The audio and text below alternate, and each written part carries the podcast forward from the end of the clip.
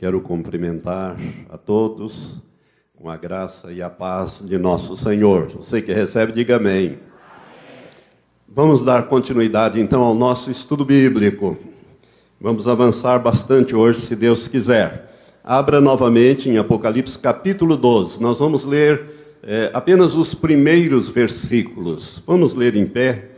Apocalipse capítulo 12. Nós estamos vendo o arrebatamento da igreja de um ângulo visto do céu para a terra. Já vimos do, da terra para o céu e estamos vendo já várias quintas-feiras este arrebatamento, o mesmo fato.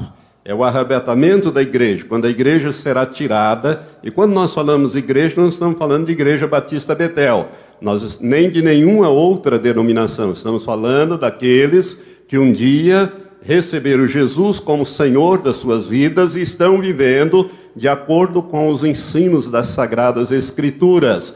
Estes que nasceram de novo é que formam a igreja, que biblicamente é considerado o corpo de Cristo, do qual Cristo é a cabeça e a igreja o corpo. Um dia estes vão ser levados da terra, não vão passar pela experiência da morte física. É um privilégio, irmãos, estamos vivendo nesse tempo que creio eu firmemente que é o tempo do arrebatamento. Talvez você esteja entre esses escolhidos, que não vai passar pela experiência da morte física. Você vai ser transformado e, no momento, você será transformado e, em seguida, levado para estar para sempre com o Senhor. Amém? Então, nós estamos vendo aqui esta profecia, que é conhecida como a mulher e o dragão. A mulher aqui é um símbolo da igreja. Diz assim a, a palavra profética que o apóstolo João recebeu na ilha de Pátimos.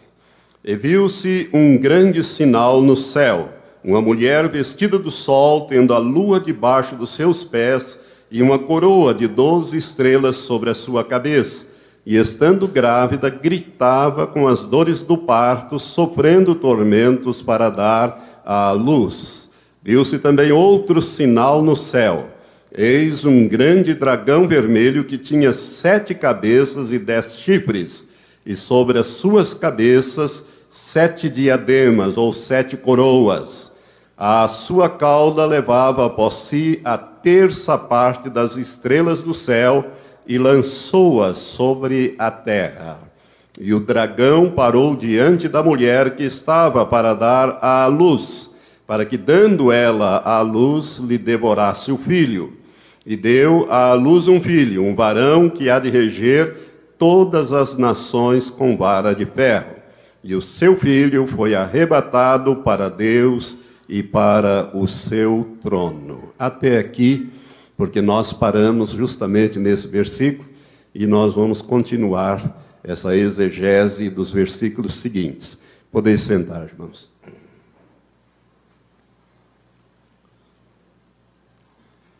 Se você não, não esteve aqui na quinta-feira passada, eu quero fazer um apelo para você entrar no site da igreja www.betelonline.com.br e clicar lá em TV Web, para que você veja este estudo que nós demos na continuidade na quinta-feira passada. Na quinta-feira, nós estávamos então é, ministrando sobre como que você pode se tornar um vencedor.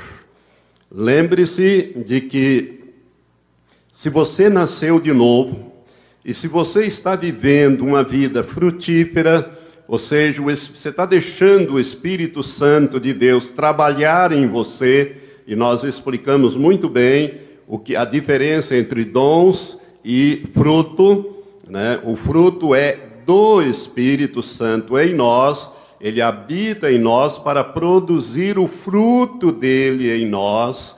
De Gálatas, capítulo 5, versos 22 e 23, quando o apóstolo Paulo, por revelação, diz: Mas o fruto do. O fruto, presta atenção, é sempre singular.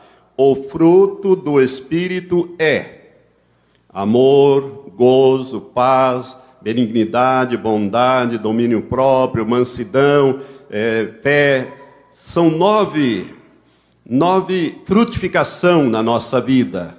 Então, o Espírito Santo ele está habitando em nós desde o novo nascimento, no sentido de nos moldar, nos transformar de dentro para fora, para sermos muito parecidos com Jesus.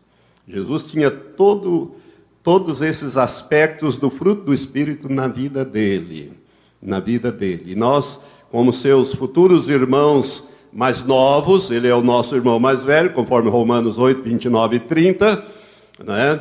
Então, nós temos que ser muito parecido com ele, porque estamos na mesma família, fomos gerados pelo mesmo Espírito, o Espírito Santo, que nos gerou de novo, e então nós estamos na família de Deus, temos que produzir o fruto, deixar o Espírito Santo produzir em nós. Lembre-se, o livre-arbítrio é nós, nós vamos deixar ou não. Tudo vai depender da decisão que você tomar, de deixar o Senhor te moldar. E é justamente naqueles momentos de prova que você tem que lembrar que você precisa ser moldado. Você precisa ser trabalhado. E nós então falamos na última quinta-feira dos quatro, das quatro áreas que você precisa vencer. A primeira delas é o diabo, vamos falar junto? O diabo e os demônios. É o mais fácil esse, né? Eu expliquei para os irmãos que Jesus já nos deu a vitória. Ele os venceu, os subjugou e disse: Olha, a autoridade e o poder estão com vocês para pisar esses seres espirituais que a Bíblia chama de diabo e demônios. A segunda área que você precisa vencer, né, e que nós discorremos bastante sobre elas, está em Hebreus capítulo 12, os dois primeiros versículos, que falam sobre o pecado e o embaraço que tão de perto nos rodeia. Então nós temos que vencer o pecado, temos que ser vencedores do pecado. A terceira área, que está lá em Tiago, capítulo 4, versos 4 e 5, e primeira epístola de João, capítulo 2, versos 15, 16, 17, aonde a palavra de Deus nos fala que nós temos que vencer o mundo. O mundo, o mundo é esse sistema é, político, social, econômico, é, religioso, criado em torno de nós. É, é o nosso viver diário. Temos que viver as tentações, vencer as tentações do mundo. E a quarta e última coisa que você precisa vencer, né, que é talvez seja mais difícil, é você vencer o seu eu, a sua alma. A sua alma é enorme, irmã, irmão. Né, conhecemos a alma de alguns aí bem grande mesmo um metro e noventa, dois metros, três metros, quatro metros. Tem gente com dez metros de alma, né? e o espírito bem pequenininho, o corpo um metro e oitenta, um metro e noventa, né? um metro e setenta, dependendo, mas a alma é poderosa. A alma tem que ir para a cruz, para que Cristo assente no trono da sua vida. Ou Cristo está na cruz, ou ele está no trono. Se Cristo estiver na cruz, sua alma está no trono, governando a sua vida. Mas se ela estiver na cruz, Cristo pode estar no trono, governando a sua vida. Deu para ficar bem claro essas quatro áreas, nós discorremos bastante sobre elas, para que você possa vencer, para você se tornar um vencedor. E a promessa é: aquele que vencer, disse Jesus, se assentará comigo no meu trono, assim como eu venci e me assentei com meu Pai no seu trono. Hebreus 12, 2 diz que Jesus está assentado no trono de Deus, à direita de Deus. A cabeça está lá, o projeto é que, de levar o corpo também para lá, que somos nós. Mas isso é para os vencedores. Não tem promessa para derrotados. Os derrotados ficam aqui, passam pela grande tribulação, passam pela moenda de Satanás, ou seja, o anticristo. Irmão, é uma revelação tremenda esta do Apocalipse, capítulo 12. O projeto de Deus é nos levar para sentarmos no trono dele. E quem se assenta em trono é rei. E o rei não faz outra coisa a não ser governar. Governar. Nós Por isso que Apocalipse 5 diz que Jesus comprou de todas as tribos, línguas, povos e nações, homens, genericamente falando, homens e mulheres, e os fez reis e sacerdotes. Uns serão reis, outros serão sacerdotes. Mas uma coisa você precisa ter em mente: se você participar do arrebatamento, irmãos, se você estiver nesse processo de limpeza, de modificação, você será levado no arrebatamento. Se você não for escolhido para ser rei, você vai ser convidado para a boda. Você vai participar da grande festa no céu. Amém? Bem-aventurado aqueles que são chamados às bodas do Cordeiro. A festa vai ser lá em cima. Agora, o fato de você ser convidado ou ser a noiva vai depender dessa transformação que o Espírito Santo quer fazer em você moldá-lo, torná-lo 100% vencedores. Eu tenho que falar isso porque está me queimando a mente e o coração desde hoje cedo. Quando Jesus ele fala é, sobre a parábola do semeador, em Mateus capítulo 13 e Lucas capítulo 8, são dois textos que relatam o mesmo fato, com pequenas variações. Jesus, ele, essa é uma das duas parábolas que Jesus contou e e explicou. Ele revelou o que, que significava. É esta parábola do semeador e a parábola do joio e do trigo. Foram as duas únicas que Jesus ele deu a interpretação. E quando ele interpreta, ele fala de quatro tipos de solo, e o último deles, que é aquele solo em que vai a semente vai penetrar e vai crescer sem ser sufocada, sem nenhuma dificuldade. E ele diz: um produziu 30 por um, outro 60 por um e outro 100 por um. Acho que agora você está começando a me entender melhor.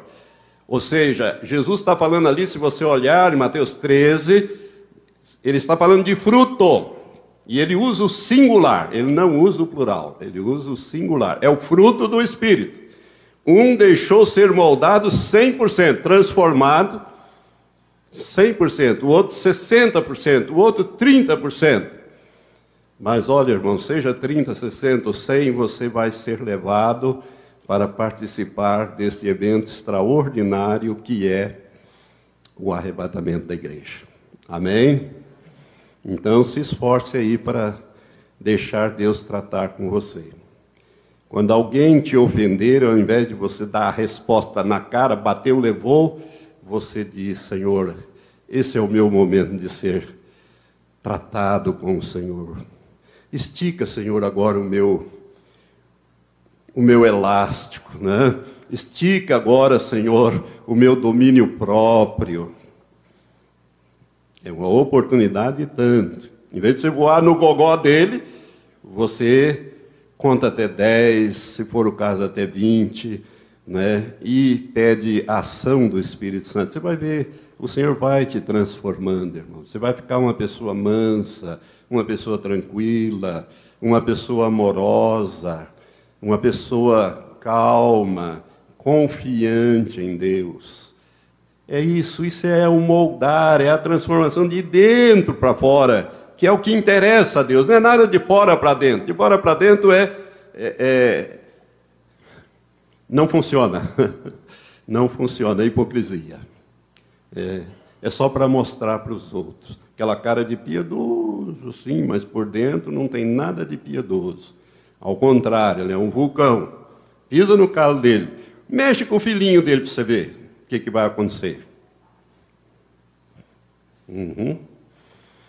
Aquelas mansas mulheres viram verdadeiras leoas e os pais viram verdadeiros leões. Não é que nós não devemos defender os nossos filhos, mas se o nosso filho está errado, você tem que olhar bem isso aí, irmão. Olhar bem isso. Não vai lá gritar com a professora e bater, como tem sido feito ultimamente nesse país. Não é? Os valores estão todos invertidos. Isso é uma obra do diabo para esse tempo do fim. Então nós paramos aqui e eu quero dar continuidade então a partir do verso 6. Vamos lá no texto. Apocalipse 12, 6. Diz assim: E a mulher fugiu para o deserto, onde já tinha lugar preparado por Deus, para que ali fosse alimentada durante 1260 dias. Irmãos, é interessante observarmos aqui é, a posição dessa mulher, que é a igreja visível. Aqui nós já estamos numa fase posterior ao arrebatamento, porque houve a separação no versículo 5, né? O filho varão foi foi levado para Deus e para o seu trono. Ou seja, o parto já aconteceu, a separação já aconteceu. Antes a mulher é vista no firmamento com vestida de luz, que é a vestimenta de Deus, de Jesus, dos santos, né, com poder sobre o reino das trevas, simbolizados ali com os pés sobre a lua, ela está numa posição gloriosa, mas toda esta glória é do filho varão. Como está tudo misturado, né, ou seja, a igreja visível e a igreja invisível estão, mas quando há uma separação, a posição da mulher muda radicalmente. Essa mulher que representa os que ficaram para trás. E o verso 6 dizia: A mulher fugiu para o deserto, onde já tinha lugar preparado por Deus para que ali fosse alimentada durante 1260 dias, ou seja, os últimos três anos e meio, que é o período da grande tribulação. Que Jesus disse que nunca houve, nem jamais haverá um período semelhante a esse, de tanta dor, de tanta dificuldade, desde que há homens sobre a terra que é os últimos três anos e meio. Então ela vai para o deserto. Eu vou falar um pouco mais para frente, novamente, desta mulher. Vamos avançar, verso 7. Então houve guerra no céu. Miguel e os seus anjos batalhavam, batalhavam contra o dragão. E o dragão e os seus anjos batalhavam, mas não prevaleceram, nem mais o seu lugar se achou no céu. E foi precipitado o grande dragão, a antiga serpente que se chama o diabo e Satanás, que engana todo mundo, foi precipitado na terra e os seus anjos foram precipitados com ele. Aqui nós temos então a revelação da. Do, você se lembra que eu falei do arrebatamento da igreja, que Paulo recebeu do Senhor essa revelação lá e em 1 Tessalonicenses capítulo 4, a partir do verso 13 quando ele descreve do ângulo da terra para o céu. E você se lembra que, num dado momento, Jesus voltará, parará nos ares, isto é, no cosmo, e ele mesmo convocará a igreja, ouvirá-se um grande grito, um grande brado, ouvida a voz do arcanjo e ressoada a trombeta de Deus. E os que morreram em Cristo ressuscitarão primeiro, e depois nós, que estivermos vivos, seremos transformados e juntos subiremos a encontrar o Senhor nos ares. Amém? Então veja bem, a voz do arcanjo aqui. Agora você identificou o arcanjo, o arcanjo é Miguel. Miguel é o grande príncipe, é o único arcanjo mencionado na Bíblia. A palavra arte, o prefixo arte significa chefe, comandante. Arqueduque, arqueduque, é um príncipe é um comandante, é um chefe de duques. Ele é o comandante dos exércitos celestiais. Eu já disse para vocês que o nome Miguel, ele tem um significado na Bíblia de aquele que é como Deus é.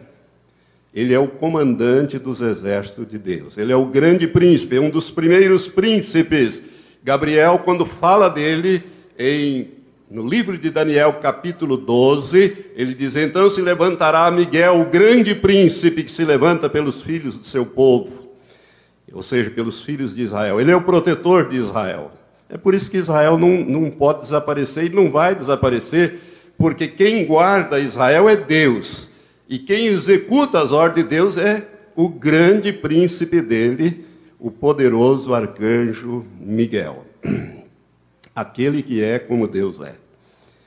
E então, de repente, Miguel vai entrar em ação. Ou seja, se você prestou atenção, o dragão, ele percebe esse movimento, essa aproximação, e ele se estabelece diante da mulher, mas ele não está interessado na mulher. que é a igreja visível. Ele está interessado no filho varão. Ele quer matar o filho varão, ele quer destruir o filho varão. Então, nesse momento, irmãos, é que vai haver então a intervenção de Miguel. Ou seja, Jesus dará ordem para o arrebatamento e dará ordem a Miguel: Miguel, limpe o caminho, porque Satanás se oporá ao arrebatamento da igreja. Com todas as suas forças que ele tiver naquele momento, ele vai tentar bloquear a passagem dos santos, ou seja, ele sabe que quando o corpo se unir com a cabeça, misticamente falando, acabou para ele. Chegou o fim dele. Então ele vai tentar, é uma tentativa desesperada dele bloquear a passagem. É por isso que Miguel vai se colocar rapidamente em ação para limpar a passagem. Eu já falei para vocês que os, o reino de Satanás ele não está no inferno. Quem tem a chave do inferno é Jesus Cristo. Não é Satanás. Ele está nas regiões celestes, é nessa no cosmo. Então ele tem que ser desalojado de lá. Ele não vai poder impedir. Nós não teremos nada a ver com isso, irmãos. Né? Isso é um assunto de anjo com demônios. Né? Ou seja, Miguel, com os exércitos de Deus, vai limpar a área. E ele vai limpar a área e vai lançar Satanás e os demônios sobre a terra. Ele vai ser arrojado sobre a terra. Então, esta limpeza, essa passagem, é esse texto que diz aqui: Então houve guerra no céu.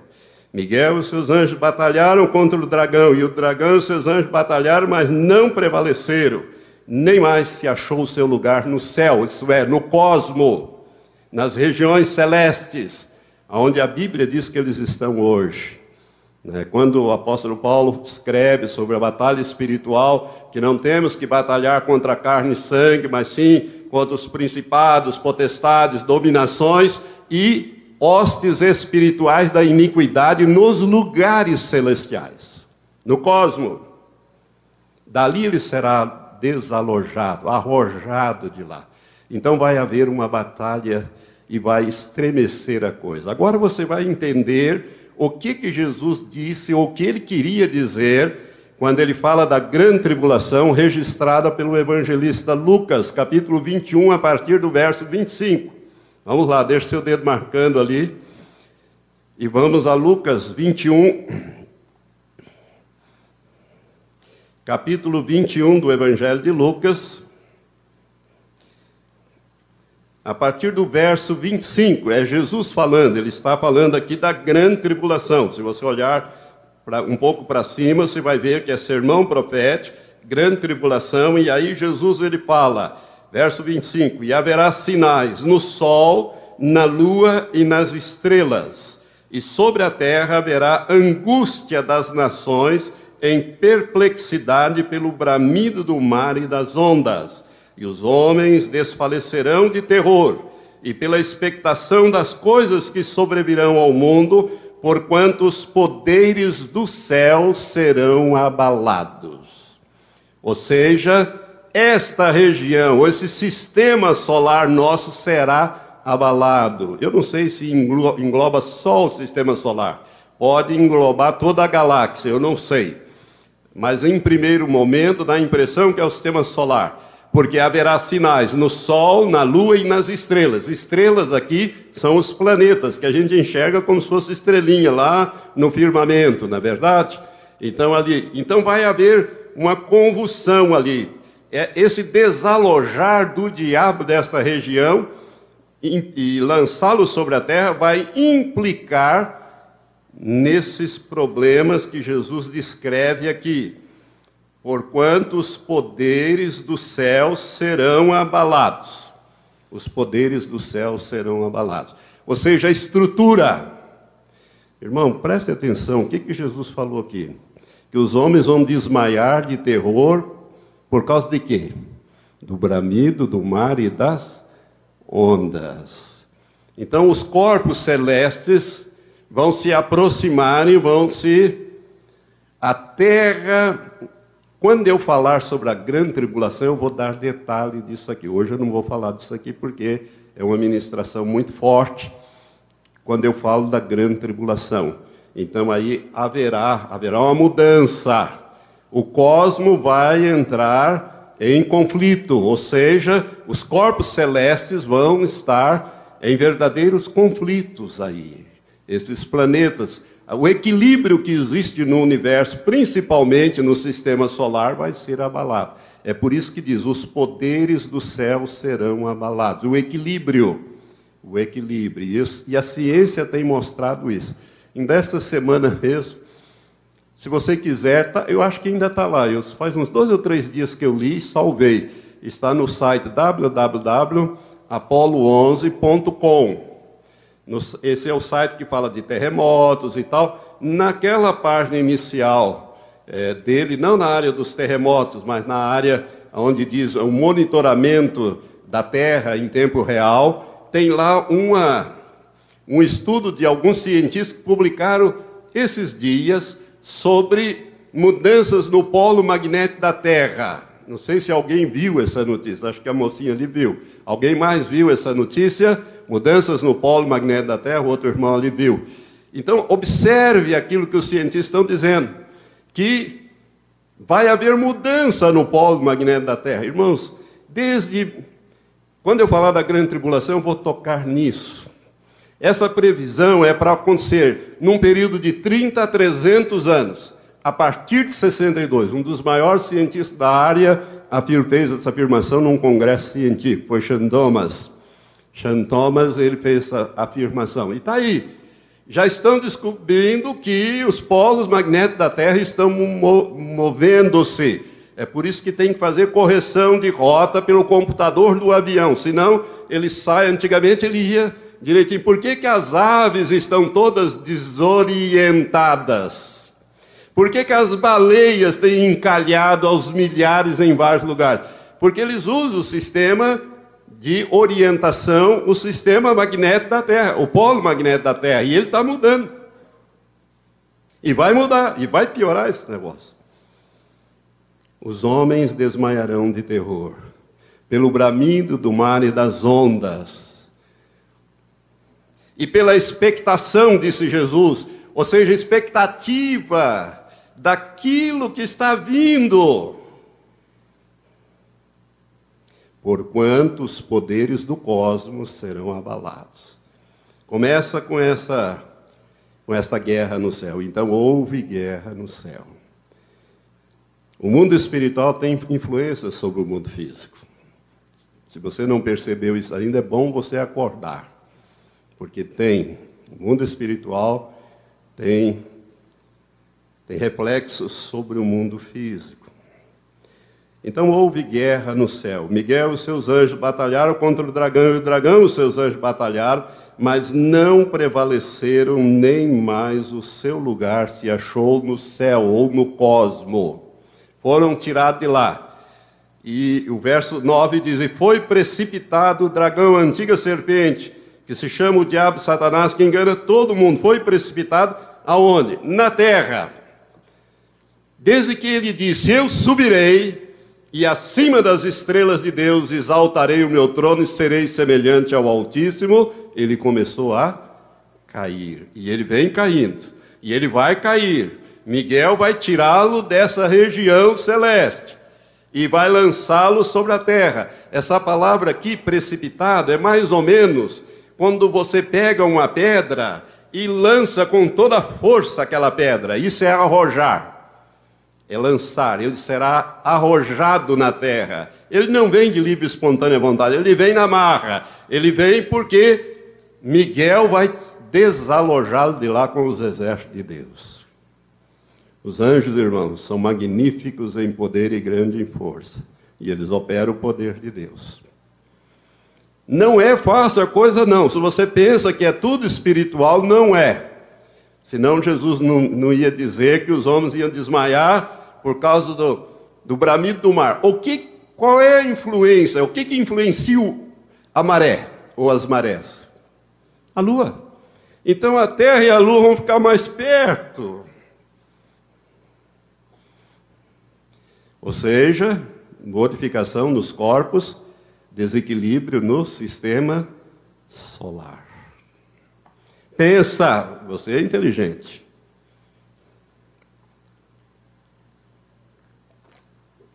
Cabeça não é só para criar cabelo, é para pensar, gente.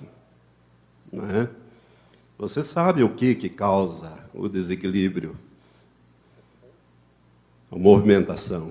Quando a Lua chega mais perto, um pouquinho mais perto, já tem essas confusões que a gente vê aí, a televisão mostrando. Agora você imagine homens desmaiando. Não é mulher, não, e nem criança, é homem. Desmaiando de terror não só pelo bramido do mar, mas também pela expectativa das coisas que sobrevirão à terra, ao mundo, porquanto os poderes do cosmos serão abalados. E ele vem para cá. Mas a igreja já foi. Vale a pena se preparar ou não, irmão? Ah, vale. Vale a pena nos prepararmos para sairmos daqui, né? Passarmos, não temos nada com isso. Deixa Miguel resolver a parada e ele resolve. Né? Deixa que ele vai desalojá-los de lá e vai arrojá-los sobre a terra. O diabo, quando ele bater aqui, esta terra vai estar literalmente, como se diz popularmente, do jeito que o diabo gosta. Vai estar aquela confusão infernal e ele vem para cá para reinar durante os três últimos anos e meio, 42 meses, através do anticristo. Deu para você entender até aqui? Está ficando claro para você, meu irmão?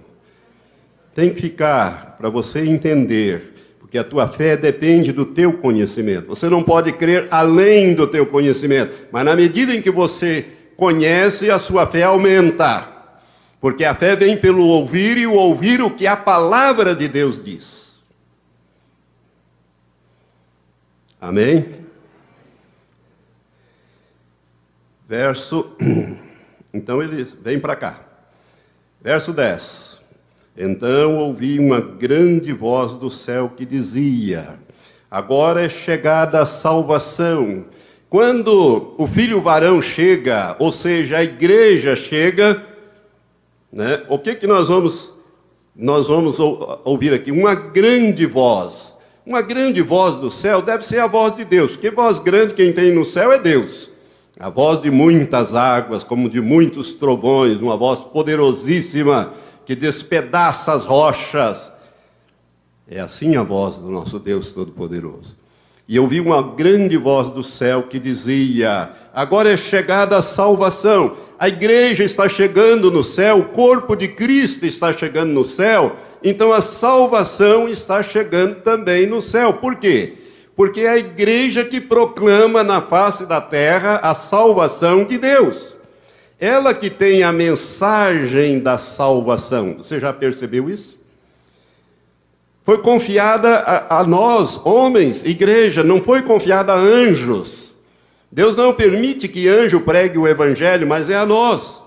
A salvação é algo que a igreja é que proclama, a igreja é que anuncia, a igreja é que traz a revelação e a igreja está chegando lá. Por isso a salvação está chegando também no céu. Eu posso imaginar, irmãos, a festa que vai haver no céu com essa chegada. É o Salmo 24: Levantai, ó portas, as vossas cabeças, levantai, ó portais eternos, eis que entra o Rei da Glória. Quem é o Rei da Glória? O Senhor forte e poderoso, o Deus Todo-Poderoso na batalha. Jesus está chegando com a igreja. É festa no céu. Está chegando a salvação no céu. Aleluia.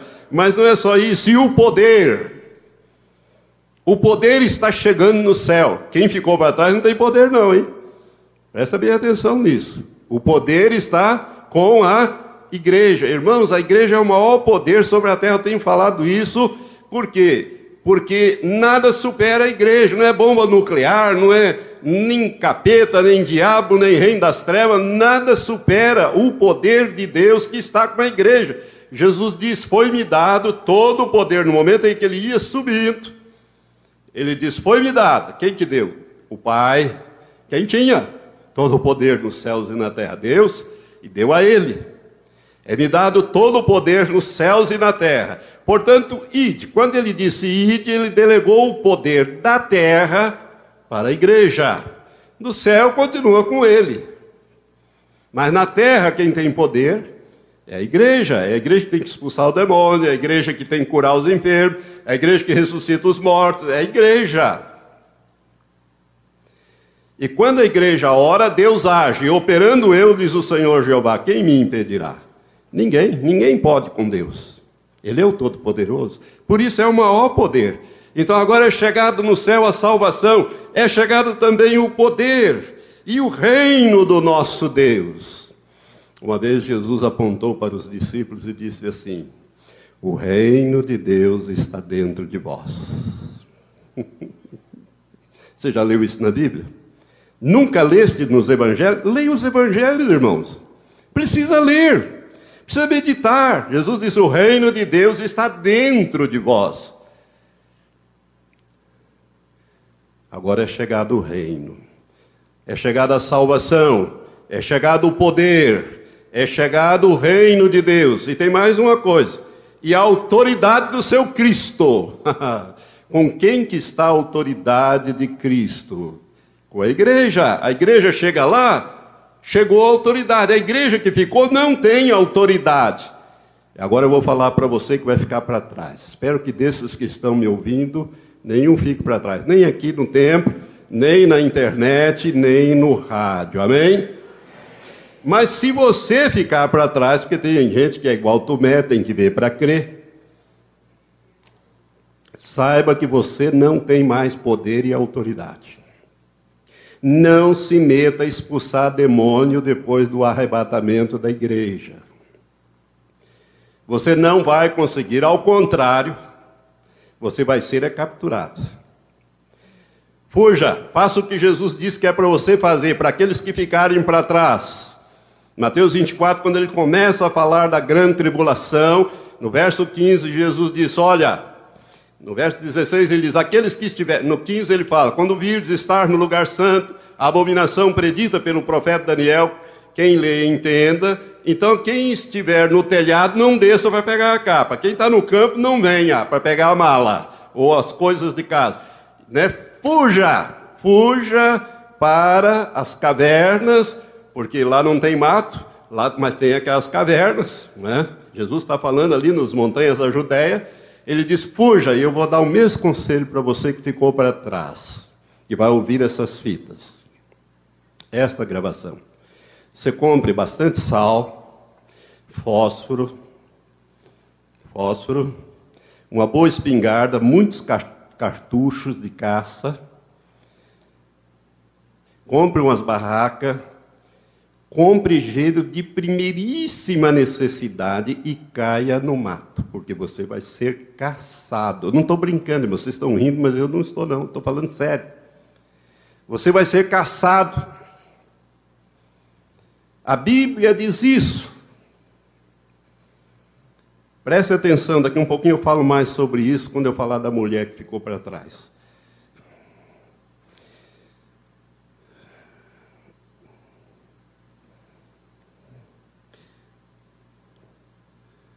Foi então vi que é chegado o poder, o reino do nosso Deus e a autoridade do seu Cristo. Por quê?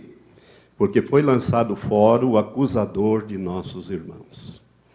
Ou seja, Satanás não vai ter mais acesso ao trono de Deus.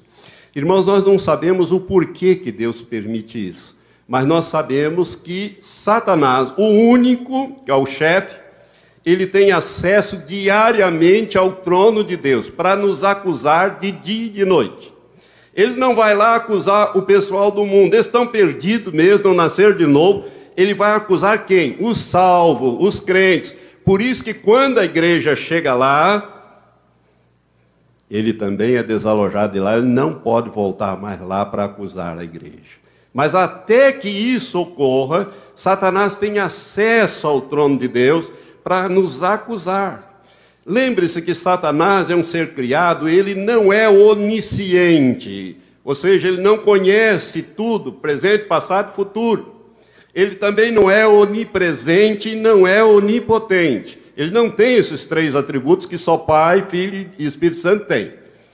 Então, ele recebe relatórios diários das atividades dos demônios que nos cercam. Não sei se você sabe, tem sempre demônio por perto, vendo e observando o que você faz. Os seus pecados relatados e levados, não diretamente a Satanás, o demônio que está ali, ele manda para o seu maioral, outro maioral, outro maioral, até que chega em Lúcifer. E ele então, que tem acesso, irmãos, a coisa funciona mais ou menos como um tribunal. Deus é o juiz. Esse tribunal é permanente lá.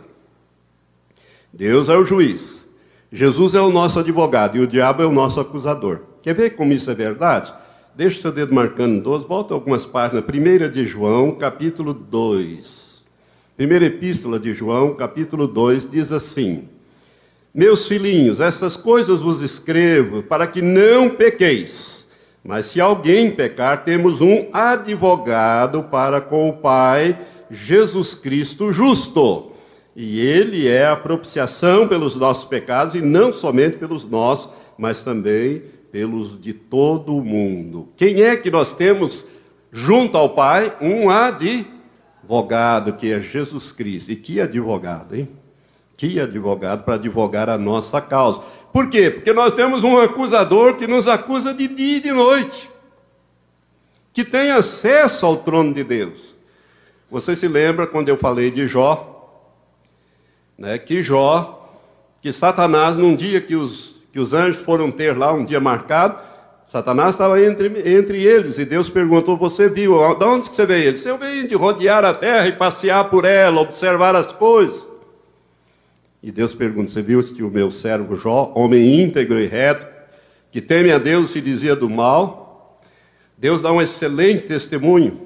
Mas é interessante o papo, porque o, o relato bíblico, a partir do verso é, 6 do primeiro capítulo de Jó, porque o diabo diz assim: Mas também Jó não teme ao Senhor à toa. O Senhor o tem cercado de todos os lados. O Senhor tem abençoado todas as obras da sua mão. O Senhor tem feito ele prosperar em tudo. É por isso que ele te serve. Satanás tinha um relatório detalhado sobre Jó. Deus tem, que ele é onisciente, Satanás também tem, através dos seus demônios. Eu vou dar um exemplo prático, para você entender. Veja bem, nós temos um advogado, filhinha, essas coisas vos escrevo para que não, não, pecado, tá? Não pequeis. Vamos supor que eu não entrego o dízimo.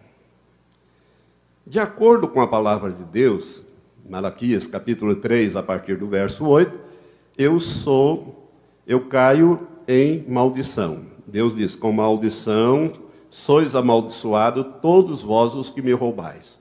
E o próprio Deus pergunta: em que te roubamos? E ele mesmo responde: nos dízimos nas ofertas alçadas.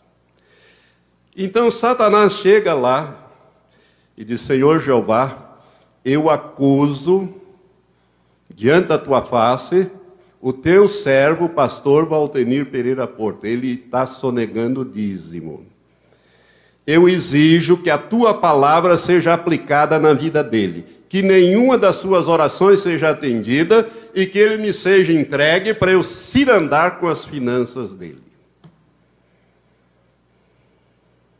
E daí? Jesus é o nosso advogado. O que, que Jesus vai dizer? O pai, que é o juiz, ouve a acusação, pergunta ao defensor. O defensor não vai mentir.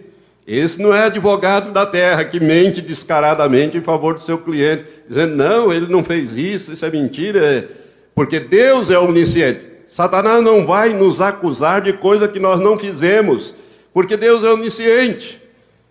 Ele sabe, então ele vai com coisas muito bem fundadas, verdadeiras. E Deus, como só tem uma palavra, nós estamos, então, somos entregues a cirandar com as nossas finanças. É por isso que a coisa não vai, não vai para frente. Por quê? Porque você está no reino. Você não está mais no reino do diabo, você está no reino de Deus. Você é inimigo de Satanás. Ele não vai te poupar, não.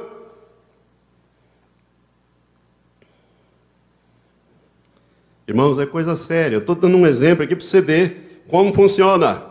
Mas é por isso, irmãos, que quando nós pecamos, imediatamente o Espírito Santo nos mostra que nós pecamos. Ele não nos acusa, o acusador é Satanás. Mas o Espírito Santo, imediatamente, ele mostra que nós pecamos. Para quê? Para nos levar ao arrependimento, à confissão e o abandono daquele pecado. Por exemplo, quando você, você já teve aqui a experiência de mentir e de repente, na hora assim, lá dentro alguma coisa falou com você, é o Espírito Santo falando com você que você mentiu que você precisa arrepender, que você precisa confessar, que você precisa abandonar esta prática.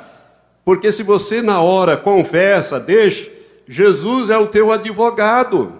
Ele vai estar ali ao lado do Pai. Vamos voltar ali na primeira epístola de João, capítulo 1, o versículo 5 diz assim: 6. Não, o 7. Mas se andarmos na luz como Ele na luz está, temos comunhão uns com os outros, e o sangue de Jesus, seu Filho, nos purifica de todo o pecado. Essa parte final. O sangue de Jesus, seu Filho, nos purifica de todo o pecado. Verso 9: Se confessarmos os nossos pecados, Ele é fiel e justo para nos perdoar os pecados e nos purificar de toda a injustiça, mas é só mediante arrependimento, confissão e abandono. Na medida em que você confessa, Jesus disse: Pai, eu aplico sobre ele o meu sangue e peço que o Senhor o absolva. Deus está absolvido. Pronto, acabou com a acusação do diabo. Mas se não há arrependimento, não há confissão, não há abandono, Deus que só tem uma palavra, ele vai entregar você para Satanás irá andar com as tuas finanças.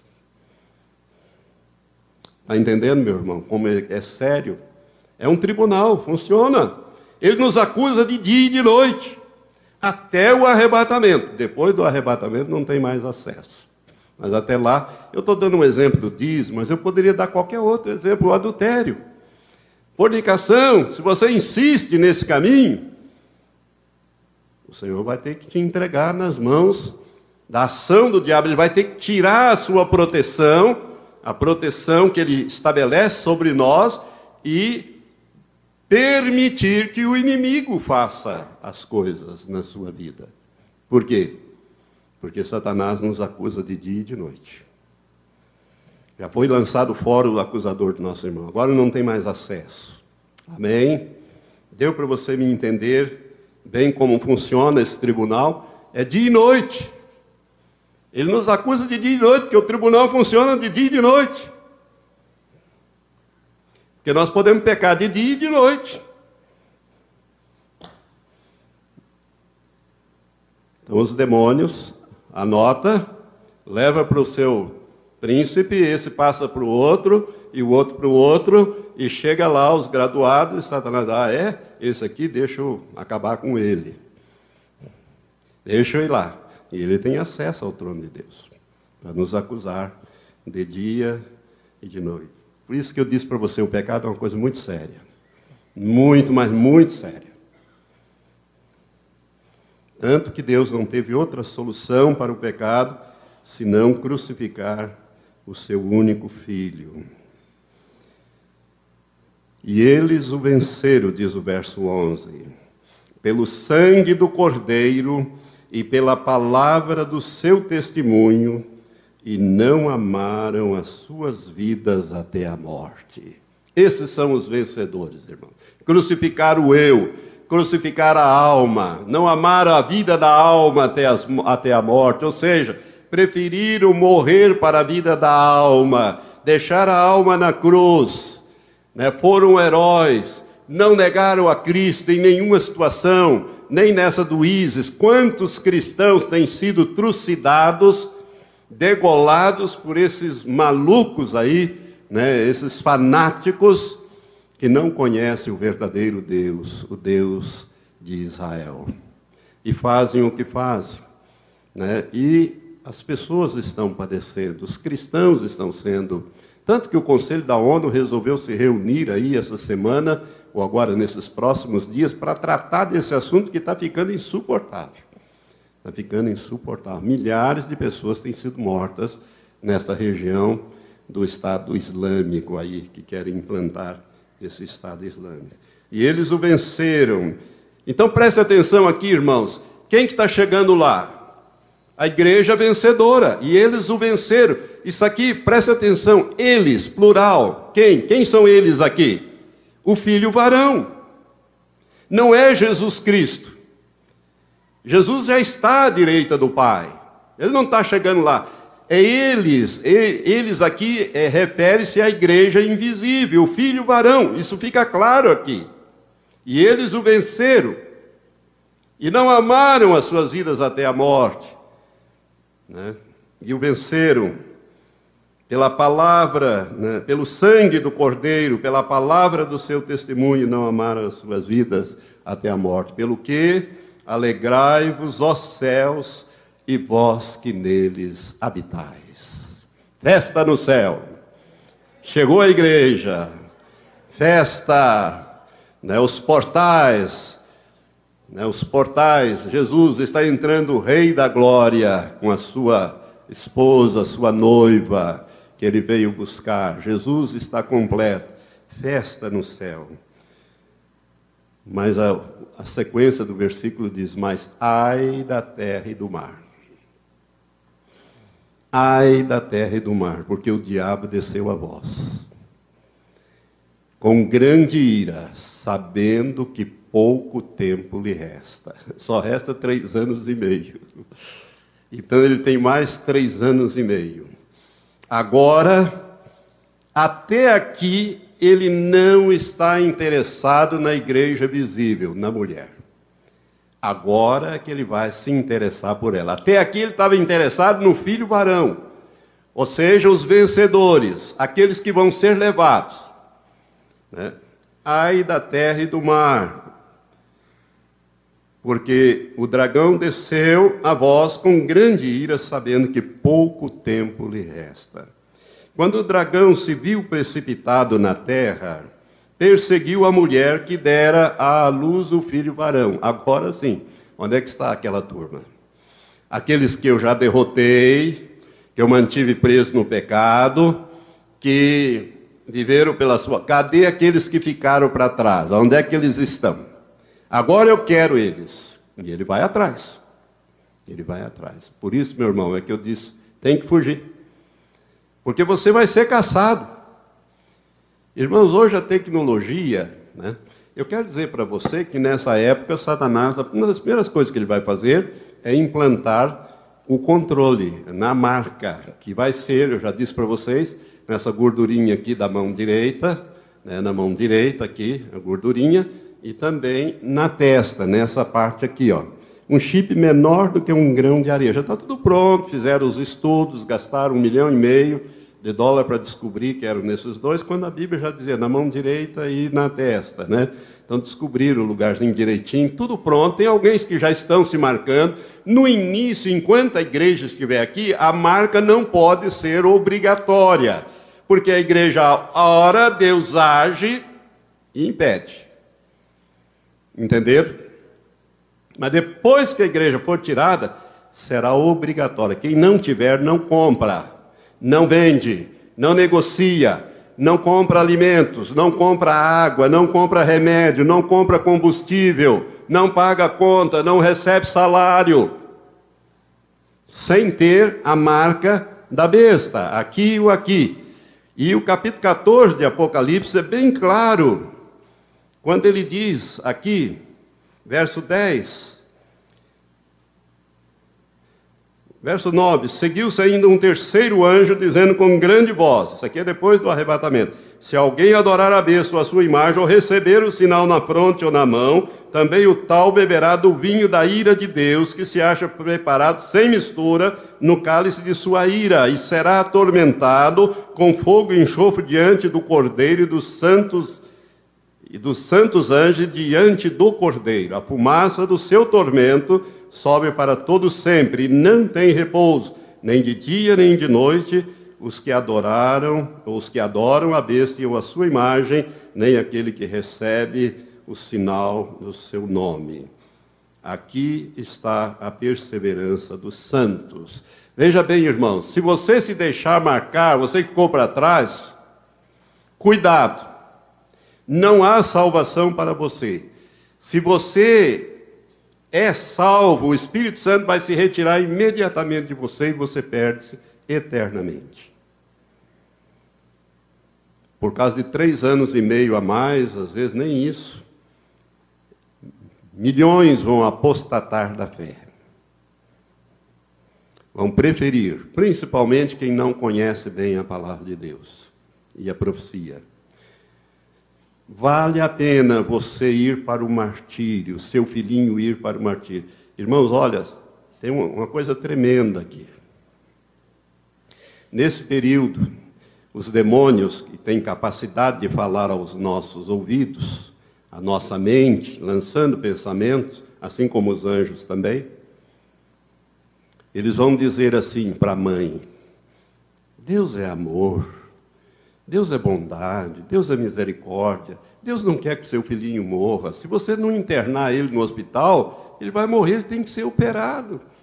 Senão ele morre. Sua filhinha, Deus é amor, Ele sabe que essa marquinha na sua mão, na sua testa, não significa nada para você. Ele conhece o seu coração. Mas a Bíblia diz que aquele que se deixar marcar, esse tal provará a ira de Deus, sem mistura.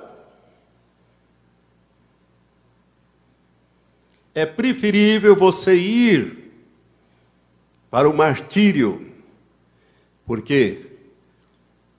porque então você vai herdar o reino de Deus. Não na posição de corpo, mas você vai herdar o reino de Deus. Vale a pena você não se deixar marcar. Por isso que eu digo, fuja. Fuja porque você vai ser caçado. Hoje, irmãos, tem satélite que localiza, né? Localiza até carro, né? Coisas, animais, gente, tem tudo isso aí, né? Então, a tecnologia está pronta. É só o anticristo começar. No início, ele vai sugerir isso como algo extraordinário, para você não ser assaltado, para você. E muita gente vai se marcar. Mas a Bíblia ela é clara: não se deixe marcar. Porque o tal provará a ira de Deus. Esse negócio que o Obama inventou lá nos Estados Unidos não é a marca da besta. Obama não é o anticristo, o anticristo não se manifestou. Esse negócio lá do plano de saúde, que muitos me perguntam, já quero dizer desde já, isso aí não tem nada a ver. É um, um ensaio para as coisas. É isso que está acontecendo lá. Lá, se você não tiver um chip do governo americano, você não pode ser atendido nos sistemas de saúde gratuitamente. Você tem que pagar. E a medicina lá é caríssima. Né? Então o povo está botando os chipinhos lá e deixando. Mas isso aí não é o chip da besta, não é a marca da besta. Tá? Então não precisa ficar preocupado com isso. Irmãos, eu vou ter que parar aqui. Eu pensei que daria para terminar, mas não deu, porque eu tenho ainda bastante coisa para ensinar para os irmãos. E nós vamos parar então aqui. Vamos parar neste verso 13, né? Você foi abençoado?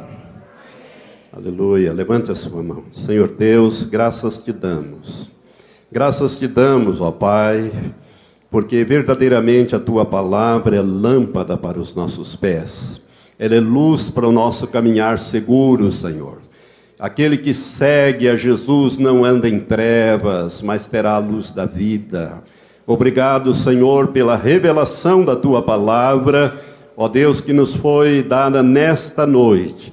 Ó Deus, que esta palavra não volte vazia na nossa vida, faça mudança na nossa vida, transformação na nossa vida, na vida de quem ouvir esta palavra, que o teu Espírito fale e testifique que essas coisas serão assim mesmo.